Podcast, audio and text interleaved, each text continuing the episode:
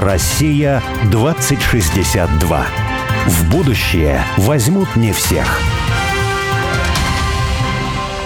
Это программа «Россия-2062». Будущее возьмут не всех. Меня зовут Борис Акимов. Меня Олег Степанов. И с нами в студии сегодня создатели магазина модной одежды «Фронт Fashion Евгения Филиппова и Ольга Михайловская. Снова здравствуйте. Здравствуйте. Здравствуйте. Вот продолжая тему первой половины, могу еще сказать вот про архитектуру. У меня вот такое же ощущение, когда вот я вижу какие-то иногда дома, они могут быть какие-то и крестьянские, и какие-то городские, и, и усадьбы, и, и какие-то небольшие домики. Думаешь, вот как вот здорово все придумано, Было построено. И вот я бы в таком бы вот там жил бы, да? А потом смотришь какие-то современные дома, ну, какие неуродливые. Невозможно. А вот Да, и обращаешься как в этом к какому-нибудь дизайнеру или архитектору, он тебе показывает, в принципе, он даже если он какой-нибудь прогрессивный, очень да, классный, он тебе такой смотрит, ты думаешь, ну, в целом, достаточно симпатично, как бы, ну, вот он тут представляешь, что ты, ты поставишь его в какое-то конкретное место, какой-то деревни, какого-то городка, города, и понимаешь, не вписывается абсолютно во все это, в отличие от того, что ты видел до этого и где ты хотел жить. В социальных сетях, когда что-то там по поводу домов и каких-то, вот смотрите, там мы там в Вологодской области реставрируем там старинный крестьянский дом, это просто вот топовые всегда посты со сотнями лайков, больше, чем дети набирают.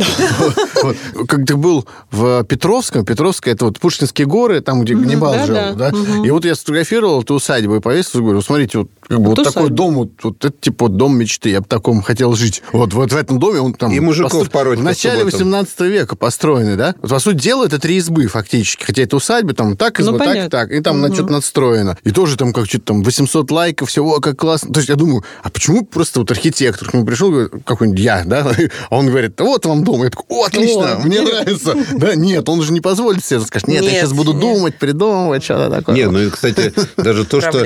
Вот удивительно, даже те, кто воспроизводит русскую архитектуру деревенскую, ну вот избу, это превращается в какой-то терем обязательно. Это превращается во что-то совершенно раздутое, в какую-то избу какого-то С гигантским бревном. офиге- офигевшего христианина Да, да, такого, да. да, вот, Да. вот, вот какой-то гигантизм начинается, какой-то выпендреж начинается, вот это все, да. При этом как раз под Архангельском, сейчас вылетело у меня из головы, вот мы как раз в декабре с тобой поедем, Заповедник, музей. да, куда свезли избы, условно говоря, ну, язык не поворачивается Ага, назвать это избами, да, и я понимаю, что, ну, сейчас и под Вологдой такой, и под Костромой, сейчас и под Иркутском я это видел, ну, в общем, это много где, это вот очень хорошая государственная политика такая, создавать вот такие музеи под открытым небом. Но ты, когда на это смотришь, я просто вообще просто, во-первых, это модульная архитектура, то есть там несколько изб под одной крышей, и причем они, ну, на разной высоте поставлены, Ага. и ты, когда там внутри бродишь, ты уже не знаешь, на каком этаже ты находишься. Ты очень плавно, как-то вот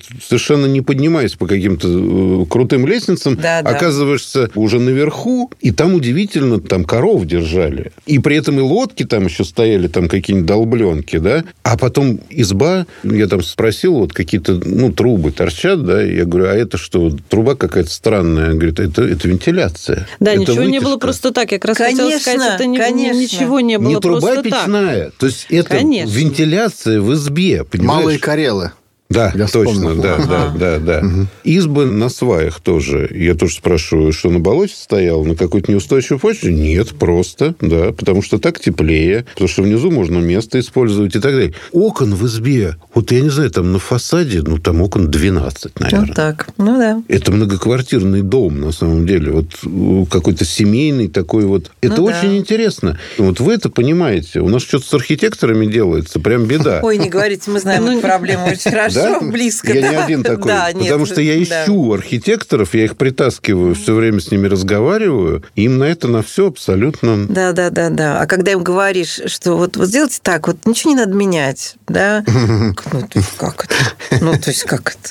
А вот у вас не было такого, как в, на- не знаю, может быть, в начале, когда вы все это затеяли, ну, такой как бы критики такой, что чего вы тут какой-то как раз сено в бороде там? Что, типа, зачем вы тут, не знаю, что-то собираете старье? Ну, не Ну, знаю. у нас- Или, или наоборот, исключительно исключительно позитив был. всегда. Слушайте, у нас даже не критика, ну, не- не- нельзя, да, сказать, что вот исключительно позитивно. Есть, э, да, как бы некоторые люди считают, что это довольно некоторые вещи слишком яркими, да, кому-то кажутся, но при этом как раз яркие вещи пользуются большей популярностью, что поразительно. То есть то, чего мы боялись вначале, что как раз какие-то необычные, кажутся там национальными слишком, люди это будут бояться, но наоборот нет. Все разные. Кому-то кажется, что это ярко, кому-то кажется, что это может быть там как-то национального кода в этом много, а другим, наоборот, кажется очень современным. Я даже вот так не могу. Ну да, а на- насчет очень современным, да, Да. у нас вот, собственно говоря, то, с чего наш проект начинался, просто сейчас не буду называть имен, но нам казалось, что потрясающе, там действительно человек ездит по северу, вот в Карелию, собирает эти рубахи, по ним делает Очень элегантная вещи, да. шелка, все красиво. Идеальные, элегантнейшие совершенно вещи, правда. Причем она реально снимает формы все с этих э, рубах крестьянских. А у нас их э, почему-то очень плохо покупали. И когда мы спросили у у кого-то, да, они уже не помню,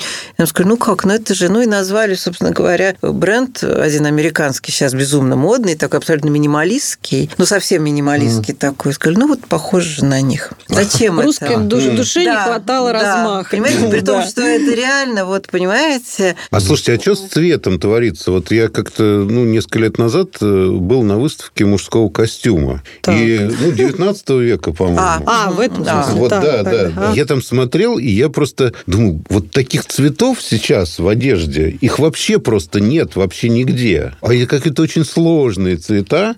Очень сложные, сложные. очень красивые. Очень красивые. И более того, есть даже цвета, которые вот мы поражаемся тоже этому. Есть такая яркая фуксия, да, но мы там можем это хотя бы понять, там чернильная, а есть вот такая прям джинсовка, хотя это хлопок, да, вот да. такой цвет, вот как у джинсы. Ну, Ц- вот это кубовое, вот это Да. вот, да, синее, это прямо ощущение вот джинсовой Мы любим ткани, цвет. Да. У нас как раз Да. цвет. Ну, так я так понимаю, что ты хочешь сказать, что, Что какая-то щас- деградация цветовая произошла. Так? Так, да, ну вот вы просто говорили, что яркие вещи Яркие. лучше продаются, может быть, даже ну, не яркие, а просто с каким-то сложным цветом. Потому что цвета, ну, очень простые стали. Ну, потому- вот они просто о том, какой-то даже непонятно, я вот ну, не обладаю этой терминологией, там, фуксия и так далее, ну, вот что-то зелено-фиолетово, какой-то с искрой, и ты смотришь, это же, ну, как бы, это же фрак, это же костюм, да, это красиво, пиджак. да, И вот так вот, красиво. как это вообще добились вот такого цвета-то вообще непонятно, да? Да, ну Я там с такого- какого-то момента уже были анилиновые красители, конечно, они давали любой цвет, но и натуральные красители дают совершенно потрясающий цвет.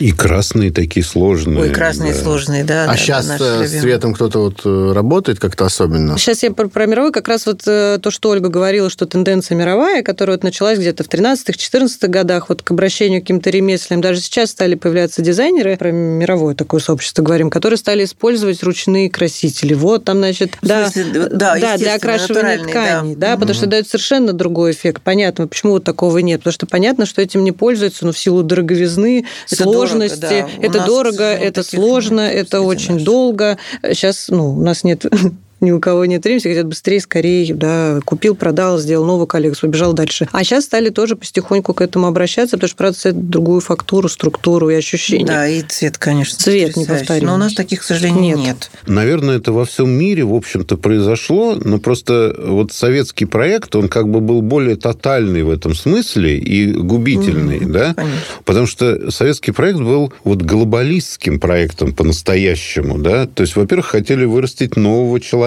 Нового человека хотели вырастить на новой почве. Да. Поэтому его надо было оторвать от всего, что его связывало с прошлым, не только с прошлым, но вообще со своей землей. Потому что вот Чего делать нельзя как раз. да, потому что вот это развлечение, вот я живу в этой деревне, и вот у меня узор вот на рубахе чуть-чуть другой. И в этом Конечно. а, красота и конкретика, э, да. А когда вот начинается вот а-ля Рюс такой, да, который вот типа вот, что это? Это вот, ну, это ни с какой землей не связано, это вообще вот э, там вот ансамбль «Березка», вот какие-то матрешки, там что-то такое, вот какие-то петушки. Это все, ну, как дикая кичуха и пошлость. И из-за этого начала вот культура, отрываясь от окружающей среды, в смысле и природы, на самом деле, и в смысле земли, и в смысле социальных связей, да, она теряет вот какой-то живительный источник, из которого она питается. И она просто превращается в какую-то искусственную хрень. Потихонечку все дальше, дальше, дальше, дальше. И вот культура вянет не только традиционная, она вянет вообще, в принципе. Вот у нас, Пресс, напоминаю, знаю тоже теперь, Владимир Иванович Мартынов, он сказал, что когда человек оторвался от окружающей среды, а он считает, что это произошло во времена неолита, то потихонечку Копнул, культура... копает Глубоко. Да, Глубоко, с тех да. пор начала деградировать. А, ну. Да, и сейчас вот он говорит, что она просто вообще закончилась уже. Именно потому, что она уже ни с чем не связана вообще. Ну нет, обратный Мы процесс глубоко все-таки не да, идет. Ну вот мне кажется, сейчас как раз вот пошел помимо вот тренда это во все вовлекать, да, во все сферы индустрии, вообще какой-то вот такой тренд, ну это опять-таки, да, наверное, какие-то изменения общие всего э, влияют. Как раз тренд обращаться к традициям, к обрядам в хорошем смысле, да, то есть как вот наши предки там тот или иной праздник праздновали, да, как вот они это отмечали, как то, а какие обряды, как они предков своих вспоминали, в какие дни. Именно как бы как за обращением за силой и энергией, которой так многим сейчас не хватает. То есть именно связь с землей, своей родной землей, мы про это говорим, да, дает тебе эту силу. И сейчас вот как бы в поиске этой силы люди, мне кажется, стали к этому как-то тянуться, к земле, в том числе русской. Хочется такой концептуальный вопрос задать, вот, методологический, что ли. То есть вот э, как в какой-то группе дизайнеров, ну, с вашей помощью и без вашей помощи русских дизайнеров одежды, что-то произошло внутри них, да, и они стали обратились вот к какой-то теме корней, традиций, и поняли, увидели, что вот эта современность, даже сверхактуальность, лежит где-то вот, ты из прошлого достаешь, а оно такое прям расцветает, оживает, может быть, становится более даже современным, чем оно было в то время современным. Вот, но в каких-то сферах, как, например, архитектура, да, вот мы говорим, ну, что-то вот как-то хочется, а не как-то не видно, чтобы это происходило. А в целом, наверное, да, вот в рамках там всей России 2062 нам бы хотелось, чтобы это произошло в целом там в гуманитарном дискурсе, во всех проявлениях эстетических, да, человеческой жизни, и, и не только эстетических. Вот я к тому, как к чему это веду? Потому что, может быть, э, вы знаете, почему Как это именно сделать? в одежде... Нет, почему именно в одежде у русских дизайнеров это случилось? То есть почему они вдруг в мозгах что-то переклинило, а, например, в архитектуре или в других каких-то... Заклинило. Не случилось это. Послушайте, Да. Я вам объясню. С архитектурой я понимаю, как раз на самом деле тут все очень просто. Архитектура медленная. Понимаете? Это очень долгий процесс. Это даже вот есть несколько дизайнеров, Капиталоемкий, я бы сказал. капиталоемкий и, и долгий. Я, вот есть несколько в мире очень успешных дизайнеров, которые вышли из архитекторов, которые имели архитектурное образование и, может быть, даже начинали как архитектор. И когда у них спрашивают, одинаково все отвечают, когда у них спрашивают, почему вы вот решили от архитектуры заняться одеждой, все отвечают одно и то же. Потому что там долго, потому что ты пока это построится, даже если один дом, но все равно это долго, этого долго ждать. А тут ты придумал, и оно вот, уже оно сразу у тебя, ты, Ну да, ты можешь и- это сделать сам. Да, Ты- и, наверное, индустрия сама может быть как бы долгая, Ну, да, из-за конечно, этого получается, да? Кажется, даже дело не, не в этом, а в том, что долго имеется в виду, ну вот если ты строишь вообще в каком-то поселении, не в коттеджном поселке, где, условно говоря, ты можешь делать все, что хочешь, у тебя есть только заказчик и все, Да. то ты это должен согласовать с властями. Ну, и это В общем-то, тоже, это жители конечно. должны принять, по Конечно. большому счету. И есть это- куча каких-то вот этих... Нет, я бы еще, на самом деле, добавил, э, что это как бы мета-язык архитектурный медленный. Не только, то он, он, может быть, это медленно связано именно с бюрократией. С инерцией. В принципе, да. Ну, Вот вообще с инерцией среды. Ты Да. должен ее осознать, вот, знаете, я вот это построил. А, ну-ка, давайте подумаем об этом. Давайте это предъявим миру. Конечно, это это должно знаем. все очень, понимаете, а одежда это быстро, и музыка это быстро, Это да, почему-то. Это все, и ты зависишь в основном от себя, да. Одежду ты можешь себе позволить еще купить и Ну, выкинуть? Или это, выпустить да, какую-нибудь коллекцию и это. сказать, ну, не получилось, Ну, ладно. ну, Ну, дом это, построить конечно. в городе, Да, например. да. Сказать, знаете, ребят, не получилось, давайте-ка мы его разрушим. Ну да. Вот. А вообще есть уже такие, появляются эти люди, появляются. Я как раз недавно у меня был такой запрос вот, поискать именно вот архитекторов, дизайнеров, кото- которые с этим как-то работают. Нашла каких-то питерских, кстати сказать, ребят, но, правда, тоже один дом у них нашла, который мне очень понравился. Остальное уже было не совсем. Ну, если что, вы нас знакомитесь с такими. Хорошо. Вы вот э, лично одеваетесь только в своем магазине или нет? Ну да, ну ответь. Ну ты нет, не Вы только, зажмурились, да. Борис? Нет, нет, я Ну, не только, но... Я вот каждодневно Ну, абсолютно... просто да, вообще- каждый день. Да, то есть, ну, об- обязательно не... В смысле, это у меня такая обязаловка внутренняя. Это вещи нашего, из нашего проекта. Но понятно, я хотела весь разговор сказать, что очень важно понять, что не то, что мы вот отрицаем все современное. То есть мы носим джинсы, уважаем, как бы есть куча современных технологий. Речь как раз идет о том, чтобы классно их использовать тоже, чтобы как раз с этим всем, то есть не Нет, отрицать. вообще, если за зайти на Прогресс. сайт магазина «Фронт», «Front Fashion», да, Да. то ну, ты там увидишь абсолютно современную одежду. Конечно, даже, про это и речь. То есть не то, что мы тут да. кокошники, да, Да, да. не- не Да. при всем уважении, да. Именно речь о том, что как бы мы не отрицаем современность, мы как раз наоборот о том, чтобы соединять это все. Вот, не отказываясь от наследия, как бы вот взгляд в будущее. А вот э, практический вопрос вот, про валенки. С валенок начали, да, вот с вален- валенками продолжаем. Вот валенки, например, у них их функциональность, э, она такова, что она вот, они не устаревают не только Это в многофункциональная смысле, вещь. да, Да. а из-за того, Да. что просто это нужная вещь в хозяйстве, я бы так сказал. Очень. да. Да. Хозяйство нужная вещь. Понятно, про какую-то другую одежду еще тоже можно там рассуждать, которая традиционно носилась в России. А вот с обувью, потому что, не знаю, я вот хожу в кроссовках, да, в основном думаю, вот, а что еще надеть? Понятно, зима, зимой сниму кроссовки, надену Причем я уже лет 5-7 А у что тебя еще? вижу одни и те же кроссовки. Вот видишь, Всё время, не- да. они не сносят. Ну, Вот первый ведь о современных технологиях. Обувь это вообще боль, потому что вот тут пока мы не видим, кроме валенок. Мы, да, говорим не про вот какие-то, да, международные или такие там современные Да, проекты, а то, что именно сложно. повторяет. Это А прощай молодость. Ой, Помните, такое было? прекрасные, Да, прекрасные, прекрасные. Любера носили «Прощай молодость». Ой, я помню, телогрейки и «Прощай молодость» было модно, когда я был А штаны еще у них какие-то были полосатые или что? Ну, с защипами такие, из фланели такой толстый. Ну вот эти «Прощай, молодость» – это вообще моя мечта. Это моя мечта. Вообще обувь очень сложно производить в России, почти нет Потому что это опять вопрос технологий. Вопрос технологий, да. Насколько я понимаю, все, кто делает обувь, они все равно делают ее из э, итальянских, там, испанских, португальских каких-то комплектующих. В общем, там проблем. Я мало соприкасался вот с такой вот, ну, какими-то дорогими магазинами одежды модной. А, И, но как-то раз я, не знаю, как меня занесло, в общем, какой-то дорогой магазин, причем наш, я сейчас не помню его, на бульваре был, Суворовском бульваре, ну, Никитский бульвар, сейчас он Никитский. И мне там как раз ботинки посоветовали купить, и какие-то я очень дорогие, очень классные ботинки купил, и мне сказали, на бойке не вздумай ставить в обычной мастерской. Вот тебе телефон мастера, только он должен ставить на бойке на эту обувь. И только, знаешь, вот не звони ему во время рабочего дня. Вот.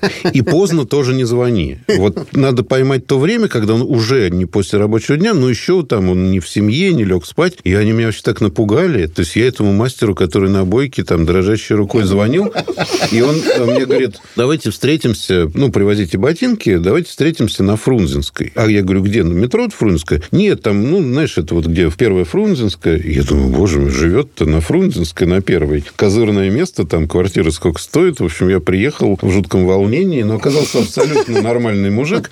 Вот, я даже ему какие-то свои ботинки э, показал, вот, в которых я был. Я говорю, а вот эти, они у меня там были уже 10 лет, и все уже сикс-накс. Я говорю, можно на сбойке поставить? Он говорит, да, давай, там все. А забирать откуда? Он говорит, в институт обуви приезжать забирать. На шоссе энтузиастов был в советское время институт обуви. И единственное, что там, там был какой-то уже... Все было сдано. Ну, наверное, да. И Единственное, Сидел касаешься... Да, у них- Так я когда к ним приехал забирать, они, оказывается, делали обувь для американских астронавтов.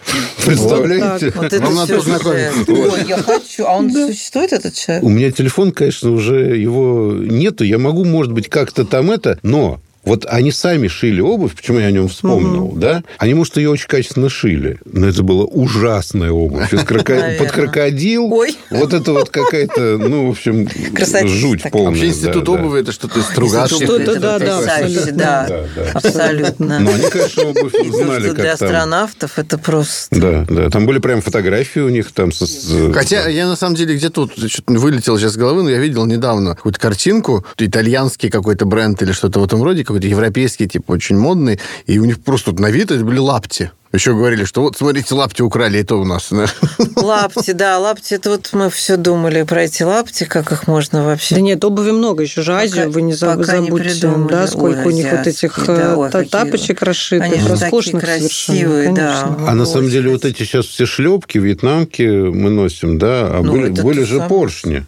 Поршни? Что это? Поршни. Я не знаю. Поршни – это вот такая подвязываемая обувь, такая вот типа вьетнамок на А, самом деле. слушайте, Конечно, нет, но она они как-то... Там была же, я так понимаю, такая подошва. Подошва, да, а, которую ты привязывал. Тряпочками Да, привязывала. тряпочками. Ну, почему? Я думаю, что если по- по- посмотреть там внимательно, Да, да, то, конечно, может быть, это конечно. Да вполне... нет, ну слушайте, Ты да, сказал, будто ты носил сам их. А? Ты их носил? Я? Поршни? Да все детство. Да нет, ну Господи. вот если взять Северный Кавказ, там совершенно роскошные сапоги, ботинки, Ой, даже вот муж- один Нет, мужской а- костюм а чего какие у них вот эти вот сапожки Сапожки, мягкие? да, Ой, женские, мужские, это же вот кстати, неописуемая сказать, все. Надо попробовать все-таки. Вот. Потому что там есть еще. Очень красиво все. И я помню, кстати, в армии, вот когда я служил, то ведь надо вот этой обычной одеждой армейской солдаты, а это фольклор. То есть вот я потом очень жалел, что я из армии не привез, например, там дембельские альбомы. Сам себе не делал, Ну да. но это же абсолютный фольклор. То есть уже там на пятом курсе там, там или на четвертом МГУ я это понимал, что это же фольклор. Я же это Конечно. все как бы вот артефакты эти упустил. Как примерно с этим, с Довлатовым, когда он писал, что дед вставал в какой-то момент из-за стола и говорил абономат, и все замолкали. И он не понимал, что такое абономат, и только на четвертом курсе Ленинградского университета он понял, что такое абономат. По радио это невозможно, так сказать, э,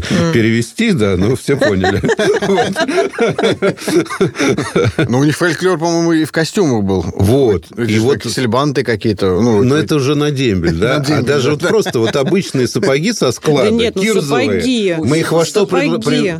Свечкой стеариновой. Это все надо было превратить, знаешь, вот в офицерские сапоги времен царской армии. Понимаешь, такие бутылочки блестящие. Там. Или, наоборот, в гармошечку надо было специально это все там э, сгармонить, и так, чтобы они у тебя под, под икрами еще вот это вот все. А что с шапками делали? Шапки, значит, сажали на... Такие сбивали параллелепипеды, мочили шапку, Да. и ее плоскогубцами начинали вытягивать вниз. И при этом ее намыливали, брали сапожный крем и начинали щеткой наносить цвет на мыло. И одновременно гладить утюгом. И придавать ей форму. Слушайте, ну вот я росла в военное детство, у меня, у меня папа военный. Вот про шапку, про сапоги все так. Вот про шапку я вот не, не- Ну, вот не помню вот, такого. ну, вот я- сапоги нет. я умею чистить идеально. Я в. Германии Меня служил. с детства учили. А, В России так не А развлекались. дальше нет. Шапка что происходило после того, как ее Ну, натягивали? шапка, смотри, вот это тоже на самом деле... Нет, ну, во-первых, то, что тебе со выдают, это какой-то безраз... ну, такой пирожок, который у тебя там, ну, еще не существующую лысину прикрывает, понимаешь? То есть это носить было вообще невозможно. Она там лежала, не знаю, 50 лет, эта шапка. Там, что на нее дожди были, она сохла под солнцем, не знаю, что с ними делали. И ты эту шапку превращаешь, но одному нравится, например, что-то типа, знаешь, как у бояр, ну, такое вот э, высокое, да, и он это все вытягивает, да. А другому нравится, например, чтобы были прямые углы. И, соответственно, утюгом мыло-то оно придает, ну, когда оно сохнет под Технологии. утюгом, э, форму. И либо прямой угол. Некоторым нравились шестиугольники, понимаете, многоугольники. То есть Вот со, говорю, со срезанной этой. Технологии Некоторым нравились цилиндры, понимаете? Ты делаешь цилиндр из шапки. Высота шапки, форма, соответственно, шапки и цвет. Некоторым нравился нежно-голубой. То есть больше мыла, меньше крема, да? Как небо такое вот, когда солнечное, летнее, да? Кому-то нравились, наоборот, Сколько свободы было вообще. Я просто удивляюсь, что можно и такое, и такое. Это не- истине синие, понимаете, вот эти шапки. Поэтому, конечно, когда ты смотришь на пехотную роту, то, в общем, ну, как бы вот этот созидательный момент творческий, Цветущая сложность. Конечно, прямые бляхи, вот, ну, выгнутые и по-разному совершенно. Погоны, в которые засунут полиэтилены, там, соответственно, они тоже либо такие, либо они вот такие. Ну, и на самом деле все это... Это, кажется, живая иллюстрация тоже нашего там, любимого тезиса в России 2062. Человек-творец. Человек, то это кажется человеком Творец. творец, конечно. Конечно, да, творец. дай ему возможность, вот как бы повод, Не, он мало будет того, творить. а рукодельные люди какие? То есть у нас вот, поскольку я был в Германии, там был проблема с деньгами. То есть вот ты получаешь там эти 8 рублей в марках, там 25 марок, больше ты ниоткуда ничего не получишь. И поэтому вот покупать себе вот эту подшиву на воротник, это было, ну, такое дело затратное. И ее старались там перевернуть или там оторвать от простыни, от наволочки. Так, э, но за этим следили и за- могли поймать. Конечно. Так у нас один товарищ что придумал? Он себе пол простыни нашил на воротник. А подшива было модно, когда у тебя воротник стоит. Еще ниточкой так прихватываешь, и оно получается валик такой. И вот это круто, да? И у тебя вот на шее просто вот стоит, как тоже у боярина, вот воротник Да, вот да. такой вот, да? И он еще даже крючок-то не застегнешь. Олег, ты мог бы тоже дизайнером быть, мне Ну, а кажется. ну, хорошо, а простыня-то как она? Да. А просто простыню это Как он ее пришил? То есть ему у него чуть-чуть было грязно, ему начали отрывать, и когда отрывали, а там просто пол простыни. Как он ее сложил и как он ее пришил к воротнику, бог его знает. Ну, Нет, а за, за простынь-то ему ничего не было? было, ну Было, а конечно. что? А. Один раз. Один раз, но сильно. А можно по мелочи, но много раз, но по чуть-чуть. А вот вы недавно переехали, да? Откуда, Да, вот откуда, буквально куда, на прошлой расскажите? не- неделе Да. мы переехали. У нас теперь шоурум по новому адресу. Большой Сухаревский переулок, 13, строение 1. А шоурум, это значит, к вам в каждый день можно попасть или Ну, надо по вот записи? непе- теперь к нам можно каждый день. Ага. С понедельника по субботу мы прям открыты, постоянно к нам можно приходить. Это наш такой полноценный первый дом, вот со входом прямо с улицы. Ну, очень удачно вас позвали, что Да. теперь радиослушатель Отметили. знает, куда после передачи идти. Спасибо большое. Спасибо Удачи вам. вам. Спасибо. Спасибо вам. Россия 2062.